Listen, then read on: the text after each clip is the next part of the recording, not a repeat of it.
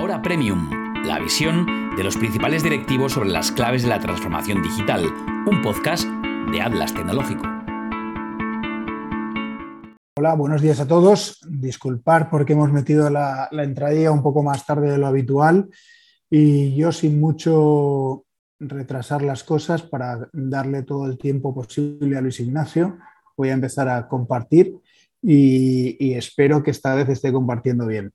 Eh, la sesión de hoy es súper interesante, como todas las sesiones que tenemos, eh, pero yo creo que hablamos de un tema del que todo el mundo habla, o mucha gente en el ámbito de la pero poca gente creo que lo tiene bien resuelto.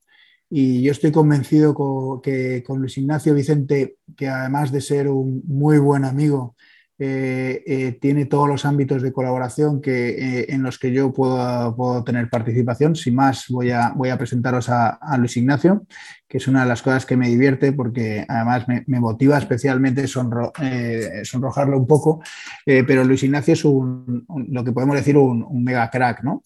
porque cuando no solamente, mm, nunca hablo de los estudios de la gente, normalmente no me gusta presentar la, la formación académica de la gente, pero en el caso de Luis Ignacio es que me parece muy, muy interesante porque además de ser doctor en ciencias físicas, cosa que actualmente está muy de moda por la Universidad de Valladolid, aunque, aunque Luis Ignacio eh, es de Burgos, lo tiene que reconocer, pero claro, uno se tiene que ir a estudiar donde, donde le toca, ahora luego nos lo aclarará él. Eh, es ingeniero industrial eh, por el MIT en Boston, que yo creo que lo del MIT en Boston, cuando Luis Ignacio estudió, no sabían lo que era el MIT ni los de Boston. Pero bueno, en esta, Luis Ignacio es un pionero en todo lo que ha hecho.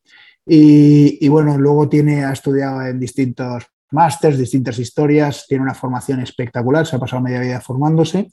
Y luego ya empiezo eh, cómo lo conocí yo a Luis Ignacio. Para todos aquellos que sois alumnos de los másters, os lo he contado muchas veces porque Luis Ignacio, como dice aquí el, programa, es, profesor de los programas Fontalen y, cada vez los contenidos que el módulo que lidera Luis Ignacio es un módulo de mayor calidad con tres profesores espectaculares que participan del módulo y creo que es un módulo que está teniendo muy buena aceptación porque falta cultura en, el ámbito de las patentes.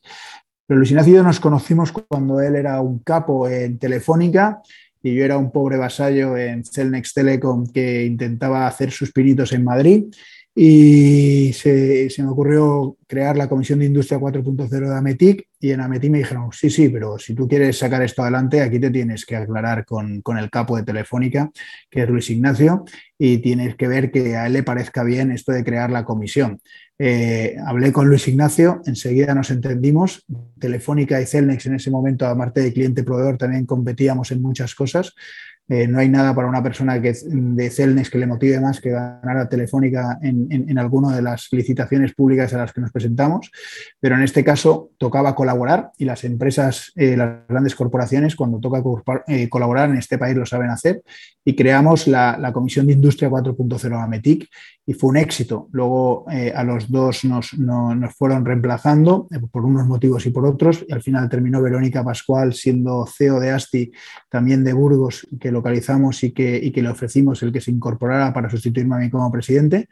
Luego Luis Ignacio ha seguido colaborando eh, con ASTI, es el, el, CEO de ASTI, y también colabora con PONS eh, y es miembro del comité asesor de FOM y cientos de más cosas, colaborador de Atlas y todo lo que él quiera explicarnos luego.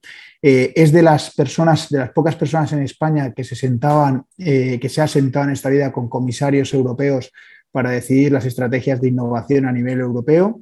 Y, bueno, para mí es eh, principalmente un gran amigo mío, tanto él como su mujer, con los que disfruto mucho eh, eh, hablando de cualquier cosa, y un gran cicerón en Madrid. me encanta pasear por Madrid con Luis Ignacio. Entonces, Luis Ignacio, ahora ya es tu turno. si quieres, conecta tu cámara y, ya te conocen todos nuestros, nuestros seguidores que, bueno, me imagino que la mayoría de ellos ya te conocen porque sabes que en nuestra audiencia hay mucho alumno de los másters y todos ellos han disfrutado de ti, y, pero habrá otros muchos que no hayan disfrutado de una sesión como esta con tanto valor. Y yo no quiero quitarte ni un minuto más. Entonces, cuando quieras, yo dejo de compartir y tú comparte tu, tu, presentación y empiezas. Y si quieres, en 10 minutos, una cosa así, hacemos una pausa, vemos qué preguntas tenemos y sobre las preguntas que tengamos seguimos trabajando. Fenomenal, pues buenos días a todos. Eh, Pablo, es un auténtico placer participar hoy en Ahora Premium. Como has comentado y hace que me sonrojas en estas presentaciones, pues nos conocemos hace tiempo, compartimos esa vocación desde el primer día de que teníamos que impulsar la industria en España y por eso creamos la Comisión de Industria 4.0 de, de, Ametic y creo que también pues, nos sigue uniendo, aparte de esas muchas eh, conversaciones que tenemos eh, hablando de innovación, de, de, industria y de otros temas, pues eh, ese espíritu de que yo creo que impulsando la industria en este país, pues podemos avanzar también hacia el progreso pues, económico y social. En la línea que comentas, pues en los últimos años me estoy posicionando en los temas de propiedad industrial, porque recuerdo cuando pues, empezamos a hablar de innovación hace 25 o 30 años, teníamos que contar lo que era la I+.D., lo que era la innovación, lo que eran las ayudas públicas, que empezaron a llegar los grandes programas europeos a, España. Yo creo que ahí pues ya estamos bien posicionados. Todavía nos queda algo en gestión de la innovación, pero España es líder, por ejemplo, pues gestionando eh, programas europeos, en el programa marco de Horizon Europe, Horizon 2020, hasta el año pasado y, sin embargo, creo que tenemos un reto relevante cuando estamos hablando de, propiedad industrial y por eso pues ahora pues, en, foros como la Premium o, o Fontalen pues eh, me gusta dar este tipo de, charlas. Entonces voy a compartir la presentación y para no hablar más de esos 10 minutos que estás comentando y, eh, y me gustaría hacer una introducción que yo creo que algunos de los alumnos de los programas de Fontalen pues ya conocen algunas de estas ideas, otras, pues bueno, lo he querido adaptar para el formato de Aula Premium, pero ah, yo creo que lo fundamental es, cuando hablamos de propiedad industrial, cuando hablamos eh, en general, incluso propiedad intelectual, en España decimos propiedad industrial e intelectual, la industrial es más patentes, marcas, la intelectual nos referimos casi a derechos de autor, en el mundo anglosajón se llama propiedad intelectual, intelectual property, todo. Entonces, pues yo voy a hablar en el caso de propiedad industrial o intelectual de manera indistinta, pero para mí lo fundamental, viendo además el, público habitual del Aula Premium, es que cuando hablamos de estas cosas no estamos hablando solo de un tema de abogados, estamos hablando de cómo gestionar los activos intangibles tecnológicos de las empresas. Y eso es algo muy importante hoy porque en el fondo, cuando hablamos de, de la gestión de la tecnología, hoy nos damos cuenta de que el 90% del valor de las empresas, las empresas cotizadas en bolsa, en este caso es una gráfica de Standard Poor's, la de 500, o sea, las 500 principales empresas que cotizan en, Estados Unidos, entonces vemos que ya el valor de estos intangibles ha pasado, pues desde el año 75 del siglo pasado, de ser solo un 17%, a ser ya un 90% de ese valor en el 2020. Cuando hablamos de activos intangibles, pues hablamos fundamentalmente de la propia reputación de las compañías, estamos hablando del talento, ese gran bien escaso, pero también estamos hablando pues, de tecnología, en un sentido estamos hablando de software, de datos, de, esa tecnología que podemos proteger por patentes. Entonces, recuerdo que ahora tenemos un reto relevante porque la gestión de estos activos intangibles pues, no está en la cuenta de resultados de, las compañías de manera clara y ni siquiera está a veces en los programas de MBA, a menos que Fontalen dedicamos algunas horas a hablar de cómo se gestionan estos temas, pero como veis estamos hablando en el fondo de gran estrategia empresarial, estamos hablando de, cómo eh, pueden eh, actuar sobre esa estrategia, por ejemplo, los CTOs de las compañías, y no estamos hablando solo de, un tema de, abogados. En general, en esta línea, cuando estamos hablando de proteger eh, la tecnología y en el fondo de aflorar cuáles son los activos que tenemos, pues mira, eh, tradicionalmente la aproximación, incluso muchas veces la aproximación del sector, de, las agencias de propiedad industrial y de los equipos eh, jurídicos de las empresas, sigue siendo muy enfocado a la defensa jurídica, que sería pues, el, tercer punto de, esta presentación de esta slide. Al final, pues, yo patento o protejo mi marca pues, por si alguien la va a utilizar y, entonces pues, tengo que demandarle o al revés, para asegurar que tengo cierta libertad de operación, que puedo salir al mercado con mi tecnología protegida. Pero mira, la realidad es que litigios de patentes, por ejemplo, en España, pues podemos tener 15, 20 cada año, pero todos los días hay un fondo de Venture Capital que está valorando una startup, un spin que está valorando una compañía tecnológica. Y cuando valora esa compañía, está sobre todo identificando cuáles son los activos tecnológicos intangibles de la compañía. Entonces, en ese sentido, yo creo que más que una aproximación defensiva jurídica, tenemos que verlo también con esa aproximación de, esto va, de ver realmente cómo consigo que mi empresa vale más, cómo vendo mejor, porque en el fondo puedo ver que, que soy realmente innovador, puedo definir además a nuestros equipos de I+.D. que menos, eh, lo puedo patentar, pues por definición veo que es novedoso a nivel mundial, otra cosa es que un gran negocio y además si eh, consigo tener derechos de propiedad industrial, pues consigo mejores deducciones fiscales. En general, eh, como primera aproximación, para mí, pues un producto tecnológico de nuestra industria 4.0 o en general del mundo industrial o empresarial, al final es un conjunto de activos. ¿no? Tengo un software, tengo unos datos, tengo un hardware, o tengo incluso un fármaco en, otros sectores, y esto es el mundo de los científicos, de los tecnólogos. Pero justo son los derechos de propiedad industrial e intelectual que vienen del mundo jurídico lo que me ayudan a proteger estos activos vía pues, eh, registro de propiedad industrial, vía una patente, un secreto empresarial, un diseño industrial. Esto es el mundo también de los abogados. Y justo, pues al final son estos derechos de propiedad lo que al final contabilizo, lo que licencio, lo que puedo vender, lo que me permite la deducción fiscal, es decir, esto sería ya el mundo de los economistas. Entonces, seguramente, pues sin abogados y economistas solo me quedaría en el primer pilar, pero al final, a su vez, necesito la visión holística. ¿no? O sea, yo creo que es bueno que identifiquemos que uno de nuestros productos acaba siendo pues, un conjunto de activos. ¿no? Y aparte, es relevante saber que hoy en día pues parece que no tiene mucho sentido empezar un proyecto tecnológico dentro de la industria 4.0, en general dentro del mundo industrial, sin saber lo que está ocurriendo. Ahora mismo estamos viviendo esa aceleración de la transformación digital producida pues, eh, después de la pandemia. Estamos viendo problemas en la cadena de suministro, estamos viendo la llegada de, nuevas tecnologías digitales que nos eh, aportan muchas cosas más allá del propio sector de las tecnologías de la información. Y entonces tengo que analizar el estado del arte. Y justo la información de las bases de datos de patentes es la mejor fuente de información tecnológica que existe en el mundo. Toda la información de las patentes y 18 meses hacia atrás es pública. Entonces, pues puedo, eh, en función de esa información, pues identificar los riesgos potenciales que tengo al lanzar un producto, eh, tengo, puedo ver si hago una due diligence, el análisis de la compañía, de si es su tecnología realmente diferencial, y en el fondo puedo buscar también partners y oportunidades para mi negocio. Entonces, al final, eh, cuando hablamos de esta estrategia de propiedad industrial, por un lado estamos basándonos en identificar qué activos tecnológicos tengo, en que puede ser un software, unos datos, son datos que ahora mismo son apasionantes en, nuestro mundo industrial. También puedo identificar cuáles son los mejores métodos de protección para cada uno de estos activos y en el fondo, mira, también estoy gestionando los riesgos. Es decir, por un lado estoy hablando de valor de la compañía, estoy viendo qué son mis mejores partners para desarrollar cada una de, estas cuestiones, pero también estamos gestionando los riesgos. Estamos, cuando eh, hablo con un proveedor, con un cliente, con un socio, tengo que ver quién es el responsable de eh, cada una de las piezas tecnológicas de lo que estemos hablando tenemos que ver si es mío, si es suyo, cuando hablo de propiedad, tenemos que ver los riesgos asociados, tenemos que ver si yo puedo utilizar esa tecnología para vendérsela a un tercero, y todo eso lo hago también a través de los derechos de propiedad industrial intelectual. Y además, puedo hacer esa vigilancia tecnológica en base a la información de patentes que me permite interpretar el estado del arte. Hoy en día, si veo que está patentando Apple, seguramente tengo bastantes pistas sobre hacia dónde puedo eh, evolucionar en el sentido de que va a tener el nuevo iPhone, por ejemplo.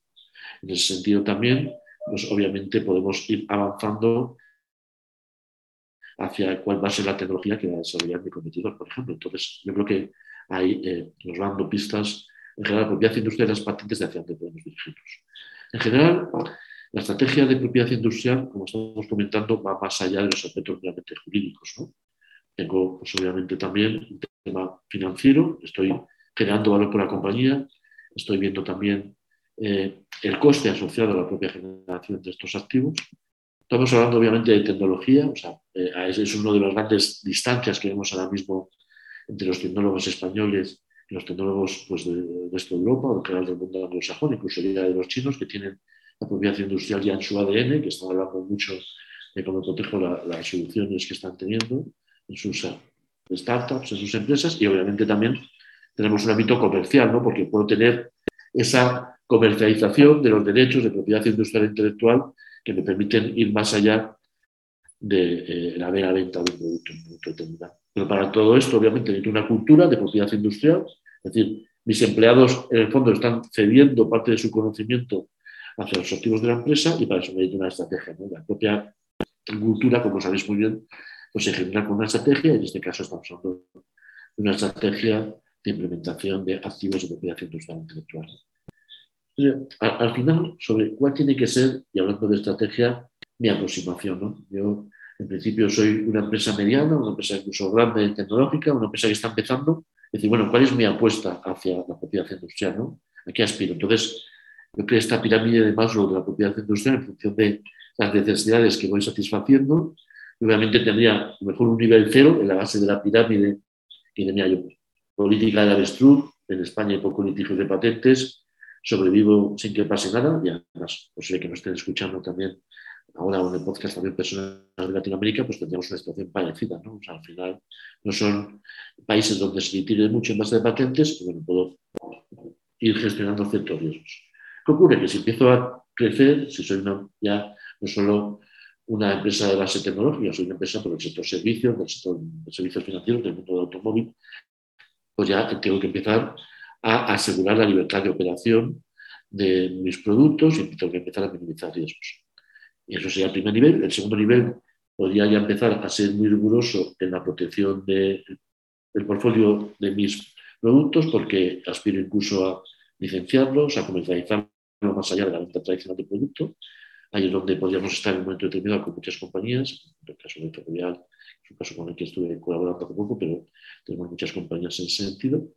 Y también eh, podríamos hablar también de eh, la explotación de las tecnologías en niveles superiores y ya más allá, en superar el ámbito seguramente de la mayor parte de las empresas españolas y de las europeas, las empresas como Dixon o, Nokia, pues eh, aspiramos incluso a comprar muchas patentes de terceros, a tener una fuente de ingresos relevante pues, a través de licencias con competidores, con otro tipo de, empresas, o incluso ya en el cúspide de la pirámide, pues a ser un líder tecnológico Al final, en el fondo, lo que estamos hablando es de intentar sistematizar cómo es el tipo de colaboración entre empresas. Al final puedo hablar de una colaboración a corto plazo, a largo plazo, puedo enfocarme solo en el producto o puedo enfocarme también hacia los activos en función de, este diagrama y, podemos verlo en la presentación, pues al final puedo hacer una, un o sea, algún tipo de colaboración. como comentaba Pablo, soy el responsable de innovación de, de Mobile Robotics, eh, que sea miembro del Consejo de Administración. Entonces, pues ahí en momento dado hemos considerado que era bueno eh, promover una, sinergia, una integración con ABB, y ahora es una empresa ABB. Ahí éramos viendo fundamentalmente por una razón estratégica y tecnológica que el M&A tenía sentido. También, obviamente, podemos hablar de crear un venture. Podemos hablar también, eh, sin enfoque a largo plazo, pero más en el activo, de los consorcios, como los proyectos financiados por los fondos de la Unión Europea. Podemos hablar de licenciamiento de tecnología y si busco colaboraciones a corto plazo, pues tendríamos eh, los típicos pilotos o prueba de concepto, que en forma también pues hay que ver cuál es la propiedad industrial que estoy generando en ese tipo de proyectos y también tendríamos la propia venta de tecnología.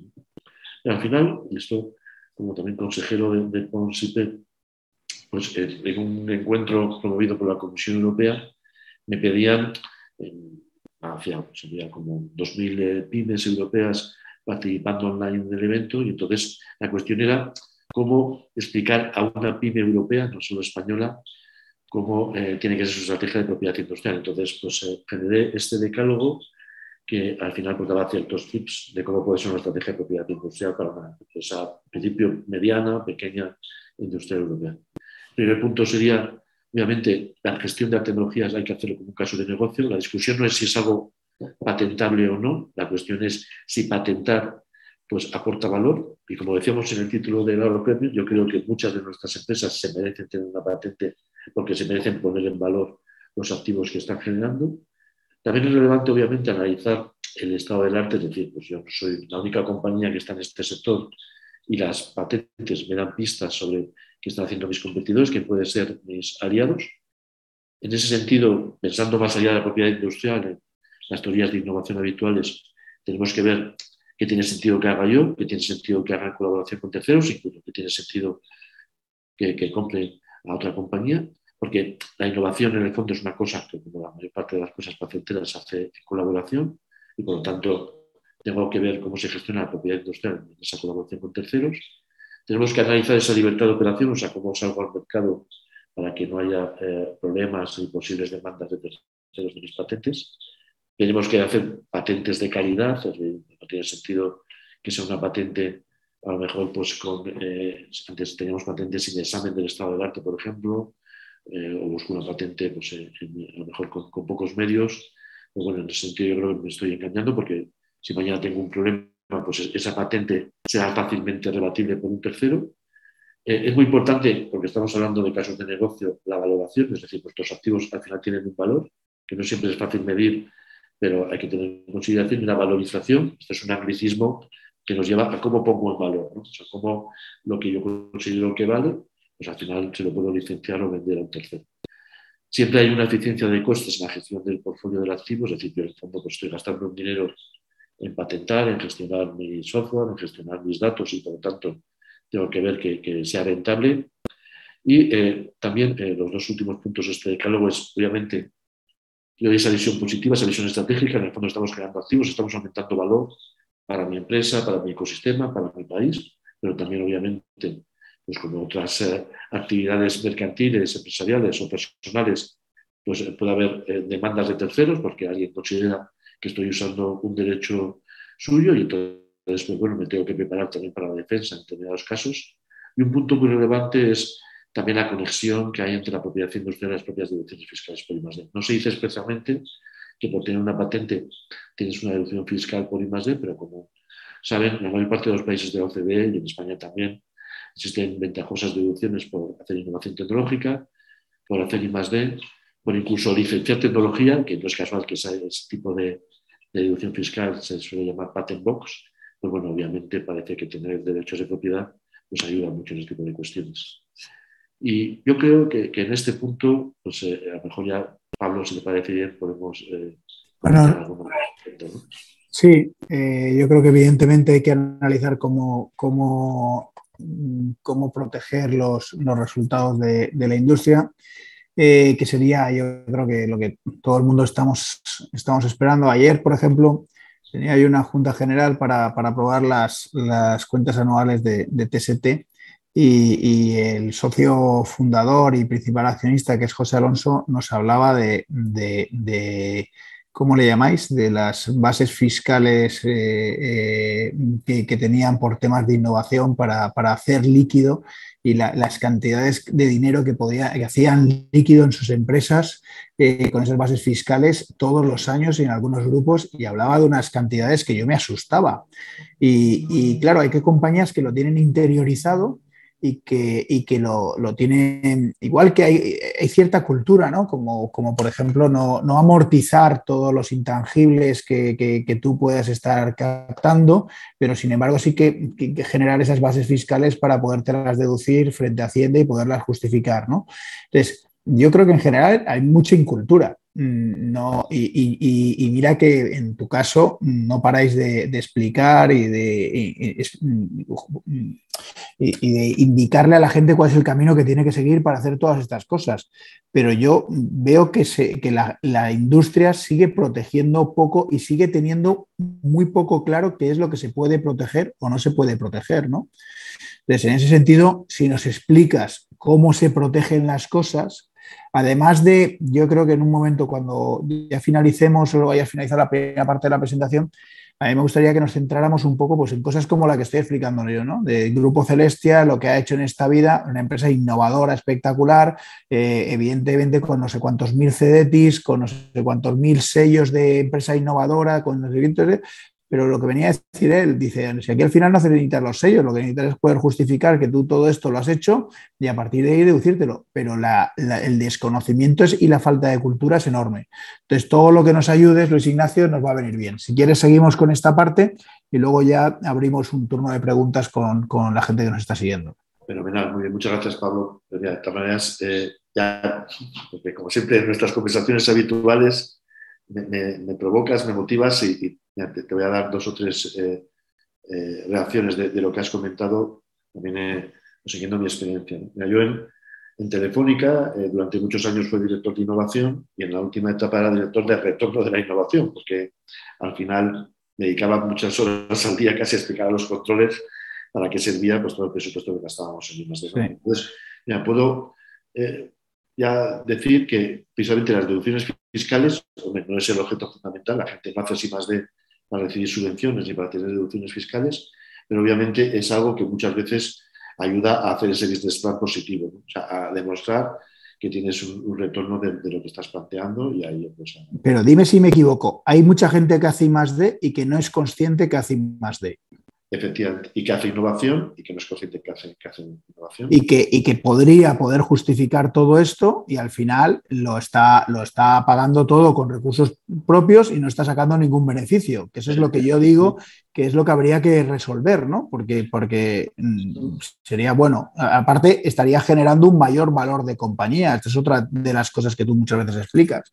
Claro, en ese sentido, y sería el segundo punto, que la deducción fiscal es algo específico, además, obviamente, pues tienes que tener beneficios, aunque precisamente asociado a la deducción fiscal por I+.D., que tiene muchas peculiaridades, te permite incluso tener un crédito fiscal, o sea, te permite incluso, fíjate, que Hacienda te adelante dinero de lo que vas a pagar dentro de unos años. Esto suele ocurrir con temas como, como I+.D. y asociado a la propiedad industrial.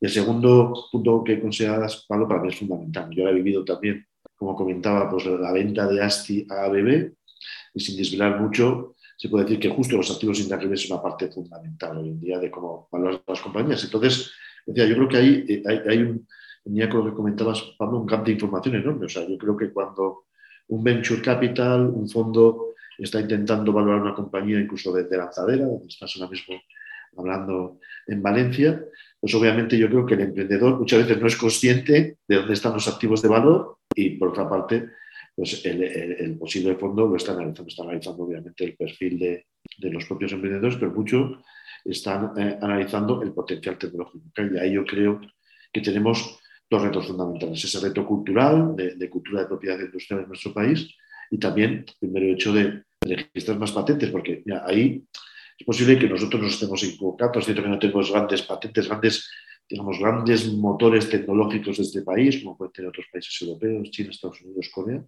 pero la realidad es que si analizo las patentes promovidas por residentes en España, es decir, los españoles que, promueven patentes, no, eh, la extensión de una patente americana o china, pues bueno, en este momento, pues Italia está haciendo, y hablo de, patentes por millón de habitantes, ¿eh? o sea, son países más grandes, o sea, un ratio que pues ya es comparable. Italia podemos tener seis veces más patentes, Alemania nueve, Francia por ese estilo, Estados Unidos Corea mucho más. Entonces, cuando hablamos de cifras de inversión en I+.D., otras de discusiones habituales, podemos decir que los países más avanzados hacen el doble. Es que aquí estamos hablando de que los países europeos hacen 6, 9, 13 veces más que nosotros. Entonces, está claro que están generando activos de otra manera. Las razones son muchas veces eso, que nos faltan grandes motores de la tecnología, pero también que no tenemos esa conciencia de, generación de, de, tecnología que estamos planteando. Entonces, ya si nos centramos y contestando tu pregunta en cómo proteger los datos de la industria 4.0, eh, también la peculiaridad que tenemos es que el mundo industrial, que está muy relacionado con el mundo mecánica, electrónica, ahora tecnologías de la información, pues es algo un poquito más complejo que patentar en otros sectores como el propio sector farmacéutico. ¿no? Ahora que estamos con los temas de las vacunas COVID, pues hay que tener una patente que protege una vacuna, ¿no? entonces es mucho más fácil. En el sentido, pues hago esa relación 1-1 y además hay, bastante cultura de, patentes en general en España y en otros países, pero para en España pues es un nicho pequeño y nuestras empresas farma, no todas obviamente tienen esa capacidad de más de patenta. Pero bueno, es un sector que esa gente puede tener cierta cultura y que eh, además pues, es relativamente fácil. No creo que nadie se plantea salir un nuevo fármaco sin, eh, en ese sentido, hablar de, patentes. Pero claro, en, el sector de las tecnologías de la información, en el sector de la industria 4.0, no venimos de esa cultura, o sea, venimos de, pues a lo mejor de, incluso desarrollar software sin plantear si es patentable o no, de, eh, al final de, eh, pues de, patentar solo a lo mejor eh, alguna cuestión. Pues por ejemplo, soy de Burgos, como comentabas, Pablo, lo recordabas, pues ahora, pues lamentablemente la semana pasada falleció uno de los hermanos Antolín, ellos pues generaron el grupo Antolín en base a una patente, de una rótula para camiones, ¿no? Solo en base a esa patente se construyó que es, hoy es uno de los grandes eh, proveedores de la industria del automóvil mundial, el grupo Autolink, o sea, Burgos. Entonces, ¿qué ocurre ahí? Que en general, cuando pasamos de la industria a, digamos, incluso al mundo digital, a esa industria conectada 4.0, pues al final tenemos por un lado, una oportunidad, porque esto es un, informe que, hizo pues, la, Oficina Europea de Patentes en el 2020 y demostraba, como en otras tendencias, pues que esto que llamamos de patentes asociadas a la industria 4.0, pues obviamente estaba aumentando de manera relevante, con un peso importante de Estados Unidos por todo el peso digital, también de, Japón, que, en otros sectores a lo mejor está perdiendo ahí, eh, eh, digamos, la, relevancia, pero aquí en el sector de la industria 4.0 sigue teniendo mucho peso, y ahí, pues obviamente también como en otros mundos, China creciendo de manera relevante. Las eh, compañías con más patentes de la industria 4.0, pues teníamos a, pues, Samsung, Sony, Panasonic. En ese sentido, pues vemos que Samsung ha seguido creciendo desde el año 2000, ahora pues 20 años después sigue siendo líder en esta tecnología. Y sin embargo, pues bueno, tenemos otras compañías como Qualcomm, Huawei que ahora mismo están posicionando. Esto es muy relevante también, extrapolando incluso el mundo de la industria, si analizamos cuáles eran las compañías que más valían en bolsa hace 20 años, incluso hace 30, 25, pues teníamos todavía los General Electric, estas grandes empresas del automóvil, o sea, empresas tangibles. Si analizamos hoy cuáles son las compañías que más valen en bolsa, son empresas del mundo digital, pues los Google, los eh, Apple, los Meta, antes Facebook. Y el reto es cómo van a ser las compañías que dentro de 10 años sean líderes en, en bolsa. Y la discusión es si va a haber empresas industriales ahí, haber empresas españolas. Y yo sí creo que muchas de esas empresas, pues a lo mejor alguna tienen una componente industrial y sobre todo pues van a estar ahí porque van a saber gestionar bien los activos intangibles. Así me imagino que habrá empresas, por ejemplo, de software para la industria, o habrá empresas que gestionen pues, marketplace, gemelos digitales, orquestadores y en, general pues, eh, puntos de, contacto como el propio enlace tecnológico pero de gran mundo digital y que sean capaces de, intercambiar los activos de, ese mundo digital. ¿Qué ocurre? Pues que eh, si analizamos y contestando la pregunta de cómo proteger la industria 4.0, cuál es la mejor manera de proteger cada tecnología, pues vemos que en el fondo cada una de las tecnologías que estamos aplicando hoy en la industria pues tiene una aproximación diferente. Y eso pues, hace que necesitemos también no solo ese conocimiento jurídico o el conocimiento de los ingenieros de patentes, sino también un conocimiento tecnológico específico de que estamos protegiendo o que estamos poniendo en valor en cada caso. Tendríamos, siguiendo estas cuatro tecnologías que tenemos en una pantalla, pues el caso de las redes, pues estamos pues, desplegando 5G. Entonces, pues mira, eh, las patentes asociadas a la propia tecnología 5G que son patentes asociadas a estándares, son patentes que llamamos patentes esenciales, pues las patentes tienen mucho valor, porque cada vez que fabrique un dispositivo 5G en el mundo, voy a tener que utilizar esa patente. La mayor parte de los litigios, la mayor parte de los acuerdos de licenciamiento tienen que ver con estas patentes eh, que llamamos patentes esenciales. Y lo que sí es cierto es que pues, en España hay muy pocas patentes esenciales 5G, pero bueno, si alguien consigue hacer alguna, y en el fondo que esté en el estándar 5G, pues sería una gran, gran. En el otro extremo, tendríamos el caso de Internet de las Cosas, que es una tecnología más cercana, has comentado antes, Pablo, el caso de, TST.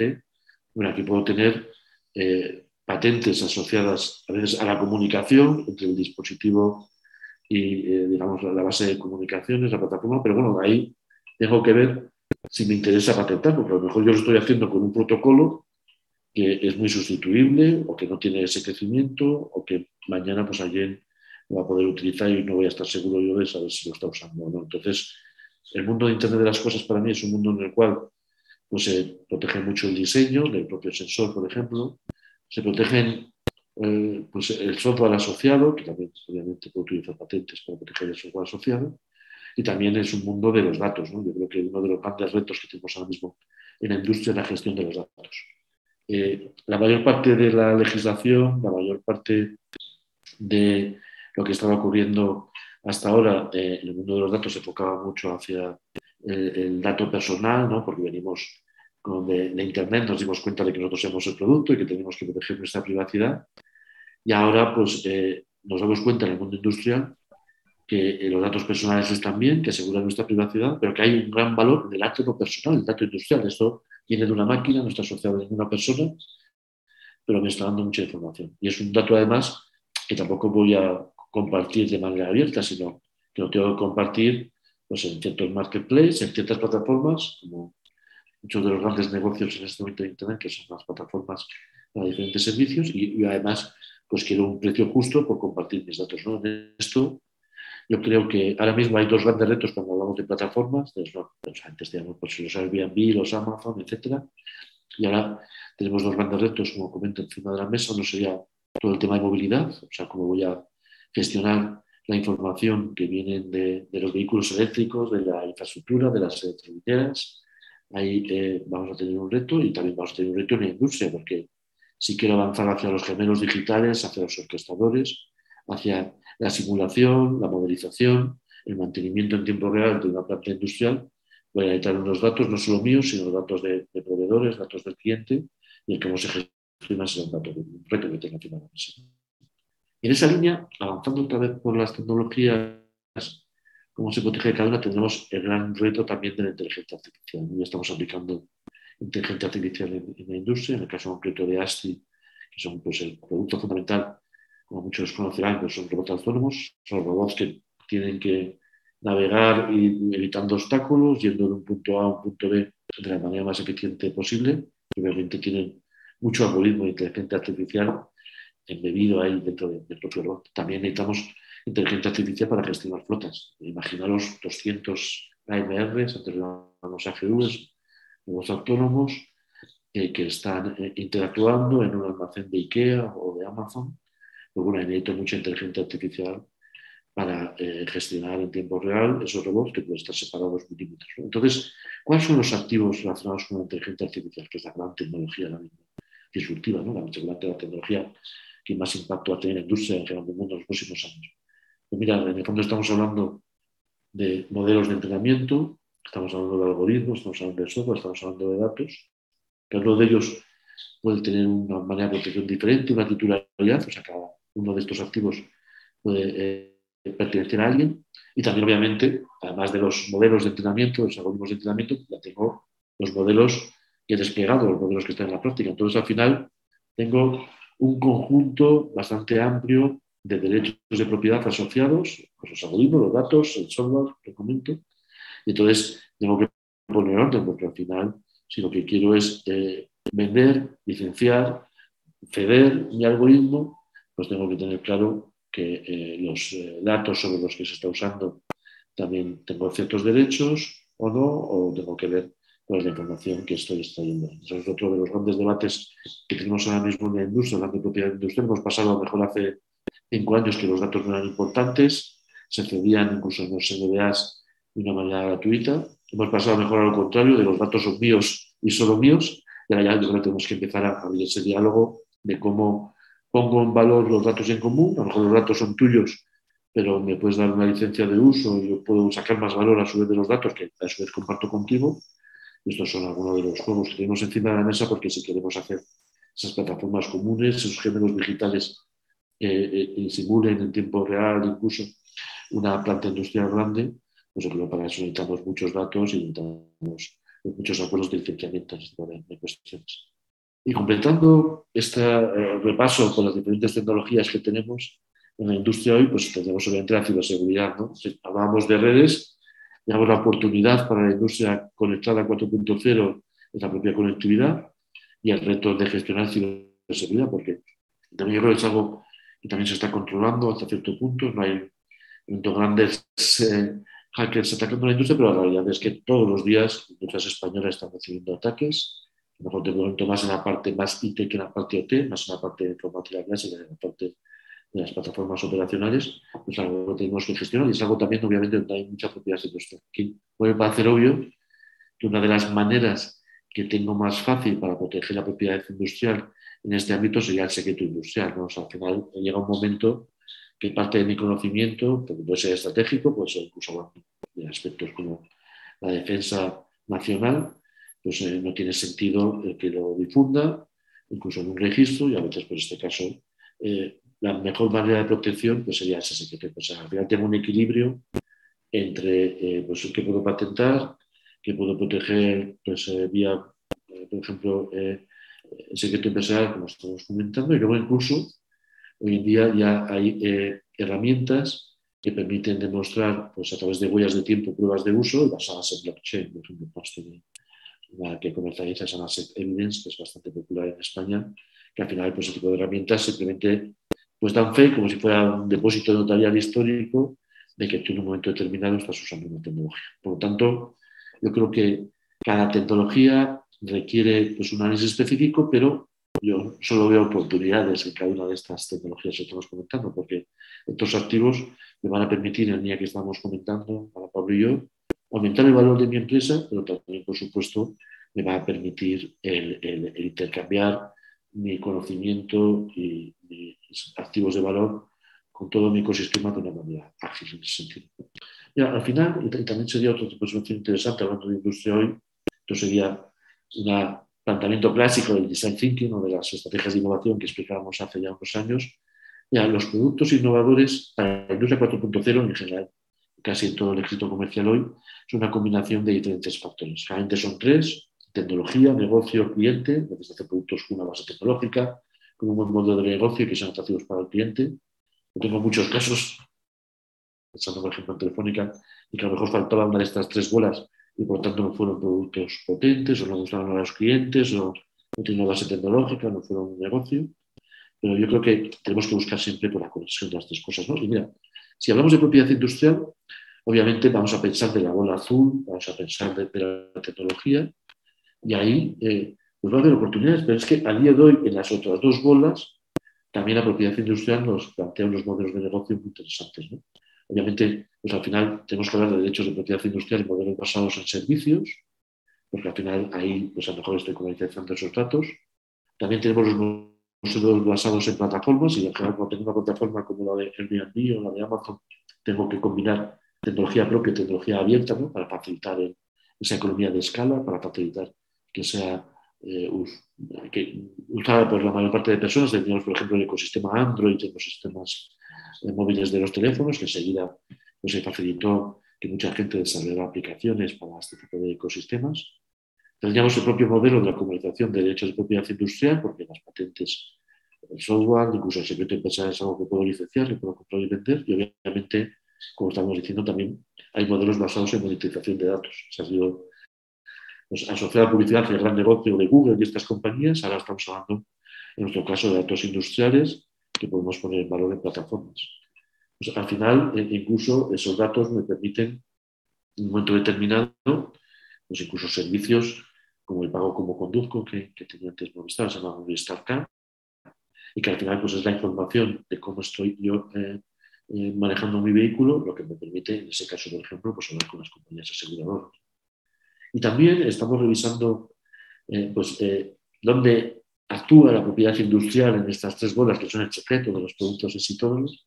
Hablamos de tecnología, hablamos de negocio, que también hoy en día eh, está habiendo muchos algoritmos, está habiendo mucha propiedad industrial, estamos aplicando mucha tecnología para mejorar la atención al cliente.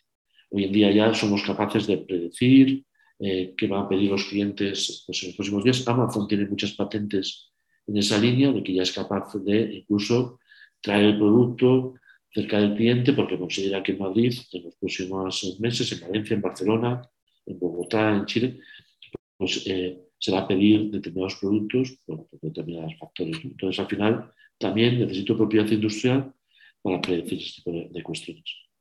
Tenemos el tema de los datos que estamos planteando, incluso lo planteado hasta ahora, mejor de manera más simple, pero en el fondo, pues eh, en un modelo complejo en el cual tengo muchas interacciones en una cadena logística, en una cadena industrial, pues a veces no, es simple saber quién es el propietario de cada dato. Y obviamente también cuando hablamos de datos, cuando hablamos de algoritmos, estamos hablando de, software. A veces hace años se decía, el software no se patenta. bueno, la realidad es que el código software como tal, el código fuente, pues no se patenta, pero sí patento las ideas que está implementando ese software, o sea, los mecanismos, los procedimientos que estoy implementando como tal. La realidad a día de hoy es que ya casi la mitad de las patentes que se generan en el mundo están relacionadas con software. Dentro de un teléfono móvil, no tiene algo, tenemos 100.000 patentes en este momento y la mayor parte están relacionadas con software.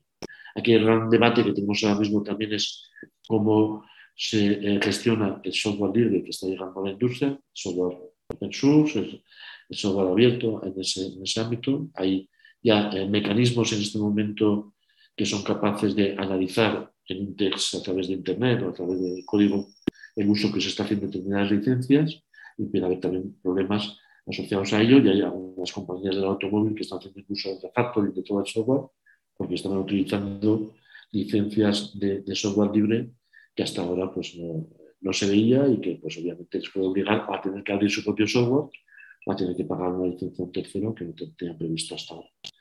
Y en ese sentido también de, hasta qué punto el software puede ser abierto o no, puede ser patentable, pues ha habido debates muy interesantes en Estados Unidos en los últimos meses sobre incluso si las APIs de, Java en Android, por ejemplo, pues al final es algo que se podía copiar o no. O sea, el, debate era de si para la interoperabilidad es necesario eh, utilizar determinado eh, software y por lo tanto pues tengo casi derecho de uso per se.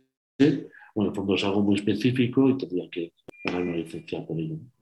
Ya estoy terminando la presentación, pero para contaros también que estamos viviendo en el mundo de las patentes industriales en, Europa en los últimos días, porque al final, como comentaba, esto de las patentes tiene un lado también oscuro, que está asociado a, litigios de patentes, está asociado a, intentar conseguir licencias pues, a través de, un procedimiento judicial. Existen compañías históricamente que hemos llamado patent trolls o non-passive entities, o sea, en lenguaje más polite, más educado sería eh, compañías que no están ejerciendo la actividad, sino simplemente hay patentes y el nombre, así en el sector suele ser ese nombre de patentero, pues son compañías que se a comprar patentes y promover demandas hacia determinadas grandes empresas buscando pues, unas licencias a un precio desorbitado. Por eso también en, el mundo de las patentes y en el mundo de las licencias existe un concepto de licencias FRAN, que es Fair, Rationales and Non-Discriminatory, o sea, en español, justas, razonables y no discriminatorias. Ahí siempre preguntan mis amigos abogados que si eso es así, entiendo que habrá otras licencias que sean injustas, no razonables, discriminatorias, pero bueno, con ese concepto de licencias FRAN, al final se están buscando precios de licencias que sean justos para, el mercado. Pero bueno, estas compañías que llamaban patent trolls están actuando tradicionalmente en el mundo de las tecnologías de la información y las comunicaciones, pues contra los grandes proveedores de, dispositivos, con los operadores. Pero bueno, ahora vemos ya que están yendo hacia pues, los fabricantes de automóvil, y ahora mismo pues, eh, esta noticia queda también de, pues, del 21 de mayo, hace poco, incluso pues, al final a través de una patente relacionada con Internet, o sea, de los métodos de, conexión que tienen, pues en este caso eran los coches de Ford, pues incluso se, se planteaba medidas cautelares de parar la venta de vehículos Ford en Alemania. Es algo que parece un poco desorbitado, pues son. Históricamente, Samsung y Apple pues, se han utilizado ese tipo de, de, argucias jurídicas pues, para parar la venta de Samsung Galaxy o iPhone en Alemania o en Estados Unidos. Ahí el reto que tenemos es, yo creo que el sector de las tecnologías de la información desgastó mucho a estas compañías como los patentes y por otra parte pues, ayudó a regular el, el mercado. Más allá de estos patentes, todos los días se licencian miles de patentes en el sector de las tecnologías de la información. Ahora, por vía de la conectividad, está llegando la influencia positiva y negativa al sector del automóvil eh, y la discusión es si el siguiente paso, como puede pasar una vez, estaríamos en el mundo industrial. Para terminar la presentación, algunos datos. Eh, si analizamos pues, quién está patentando más en el mundo y el sistema PCC, que sea el sistema de patentes internacional ya desde hace dos años China ha superado a Estados Unidos. ¿Qué están patentando? Pues como puede parecer obvio, pues hablamos de computer technology en China, en Estados Unidos. El segundo sector sería comunicaciones digitales en muchos ámbitos. Sí es relevante además en ese sentido que las compañías que más están patentando en el mundo ahora mismo son Huawei, Qualcomm, Samsung. China está utilizando las patentes como una herramienta geopolítica ya, sus compañías son las que más patentan en el mundo. Ya no solo copia, que seguramente sigue copiando, sino ya China está utilizando ya las mismas reglas del juego de propiedad industrial que veníamos utilizando el resto del mundo. Y, se analizó no solo patentes internacionales, sino patentes eh, locales, pues estamos hablando de tres veces más en China que en Estados Unidos.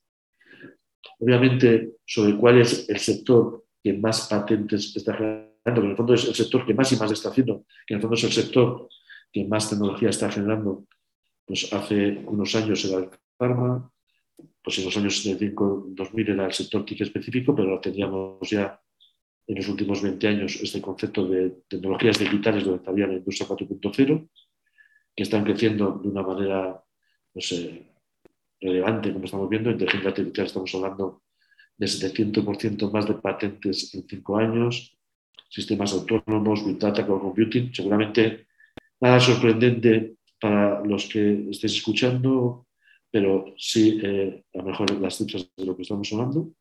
Estos eran los datos que comentaba también al principio de la intervención, de que al final se analizó las patentes concedidas en 2020 residentes por millón de habitantes. Estamos pues, seis veces por debajo de España, nueve de Francia, doce de Alemania. O sea, hay un gap cultural y un gap cuantitativo muy relevante. Por contar algo positivo también, finalizando la presentación, ya si analizamos el número de patentes generadas por mujeres, pues eh, lamentablemente a nivel mundial tenemos 17%, tenemos también ese sesgo, ¿no? O sea, creo que las mujeres tienen que estar más presentes en el mundo STEM, como decimos, y el mundo digital en particular.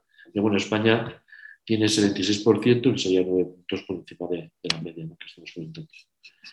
Y con esto, pues nada más. Eh, yo creo que hay momento para algunas preguntas. perfecto, Luis Ignacio. Bueno, tienes preguntas. Eh, tenemos aquí a Alberto Vicente, con el que compartes uno de los apellidos. Eh, eh, Sonar Arauco, que conoces bien, pero también es profesor de nuestros Masters Talent, dice, buenos días Luis Ignacio, ¿consideras que las patentes son tanto más valiosas que otras ventajas competitivas de las empresas como las marcas? El efecto red u otros intangibles, eh, eh, a ver, eso, el efecto red u otros intangibles, ¿puedes citar alguna patente que te haya sorprendido por su alta rentabilidad? Sí, o sea, buena, buena pregunta de Alberto. No somos familia, pero vamos, si le sigo de sus clases.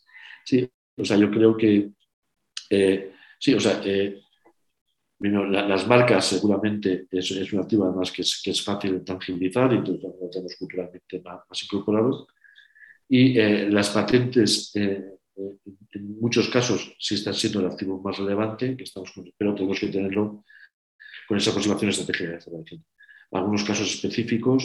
En el sector farma hay muchos. Yo recuerdo que poco hablaba de una empresa llamada Sanifit, que esta empresa ha sido el, el, mayor operación de money en España, un espino de las Islas Baleares, y, con una única patente que era relacionada con tema de descalcificación para enfermos diabéticos, pues ahora ha traído cuentas de financiación de varios cientos de millones, entonces en tiempo si llegas a ese tratamiento. Comentaba el caso de, la patente burgalesa, de la rótula que hicieron los, hermanos Antolín.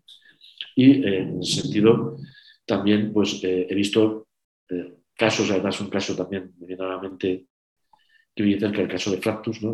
una, empresa española, una spin-off también de, la Politécnica de Cataluña, que ellos hicieron, de ordinario, hicieron la patente que permitía a los teléfonos móviles que la antena fuera interior. ¿no? Esa, es una patente española. Y ellos tuvieron la visión, y lo cuentan también en sus charlas, de eh, pues, patentar pronto y además plantear incluso que tenían que tener licencias de las compañías fabricantes de teléfonos móviles pues pronto y fueron incluso a Delaware, que es el sitio donde se litigan y se licencian patentes, contra Estados Unidos hoy en día pues también tienen cientos de millones de ingresos, han seguido su estrategia de patentes y aunque ya tiene más patentes, pues su base fundamental fue esa patente.